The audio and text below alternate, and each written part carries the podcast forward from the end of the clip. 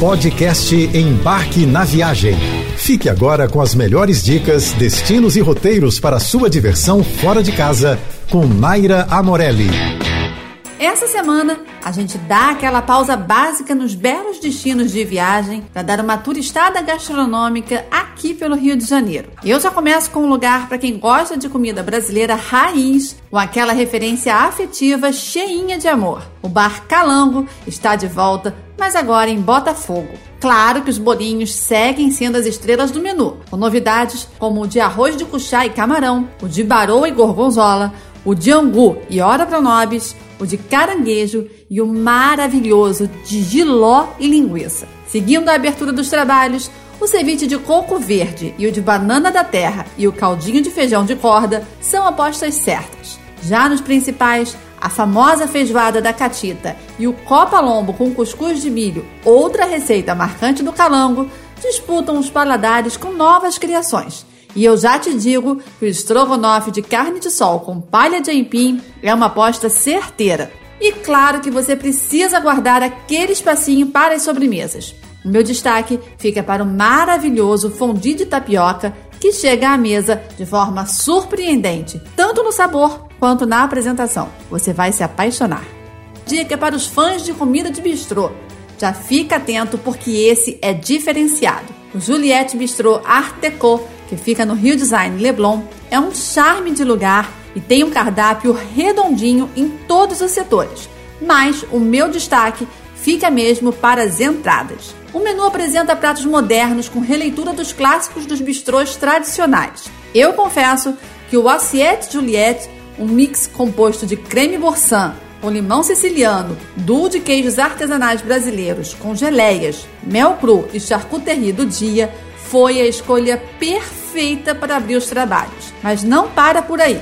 O Cristo Redentor, suculentos camarões ao creme bechamel, champanhe e uvas verdes confite, e o Cassino Atlântico, carnudos cogumelos Paris, shiitake, creme de parmesão e farofa de noz pecan merecem destaque na sua mesa. Nos principais, o Luxor Cinema, um duo de cavaquinha e camarão com risoto de arroz negro e vinagrete do Algarve, é uma opção muito saborosa. E para fechar, o Cinema Roxy, um banoffee um delicado mousse de doce de leite com flor de sal, bananas frescas, chantilly e crumble de noz pecan me fez revirar os olhinhos. Se o frescor e a riqueza da gastronomia peruana são um match perfeito para o clima da cidade maravilhosa, o que ceviche, com cardápio assinado pelo chefe peruano Manuel Velasquez, que fica dentro do Mercury Rio Boutique Hotel Copacabana, é a dica imperdível de hoje. Nos ceviches, a versão de verano, um ceviche agridoce de atum com manga e melancia, em leite de tigre de suco de caju, finalizado com massa de gyoza frita, castanhas e maionese picante, me conquistou de uma maneira que não dá para explicar. Já nos petiscos, aposte no causa bravata. Mini calças verdes com tartare de salmão e atum picante, aioli e maionese de azeitona e as croquetas de camarones. Bolinhos de camarão com massa de mandioca e pimentas peruanas sobre creme de queijos da serra. Simplesmente sensacional. O El Ossobuco Nortenho, um saboroso risoto de parmesão com ossobuco cozido lentamente no vapor e molho nortenho, é sem dúvida uma experiência diferenciada. E para fechar, o delicado suspiro limenho, um creme à base de leite condensado com especiarias, sob merengue italiano de vinho do Porto, é alegria garantida.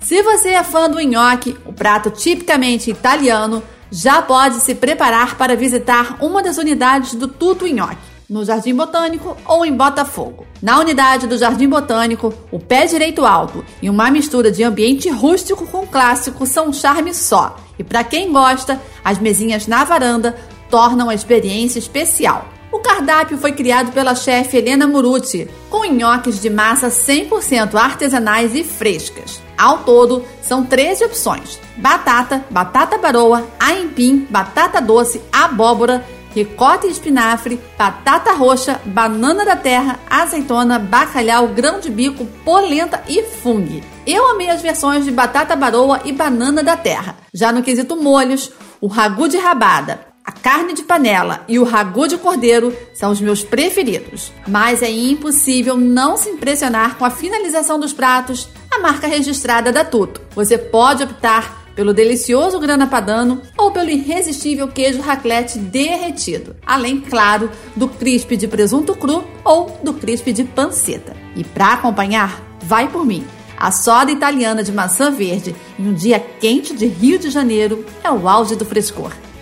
Hoje eu trago não uma, mas três dicas de lugares históricos para você visitar e se deliciar no centro do Rio. Se você está na pegada café da manhã ou chá da tarde, a dica é escolher um lugarzinho na imponente e histórica Confeitaria Colombo. Por lá você vai encontrar boas opções no cardápio, mas prepara o bolso, já que os valores não são lá muito convidativos em comparação a outros lugares. E claro que um dia turistando pelo centro do Rio é delicioso mas também cansativo.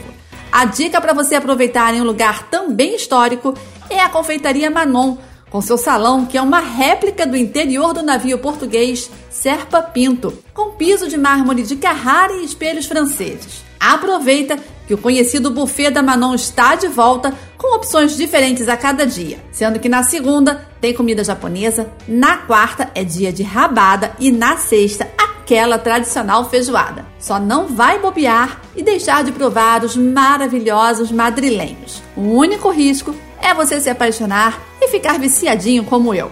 E no quesito lanches, a Casa Cavé, fundada em 1860, é uma boa pedida. Se for possível, vá com calma para entrar no clima do local e também se deliciar com os detalhes da decoração.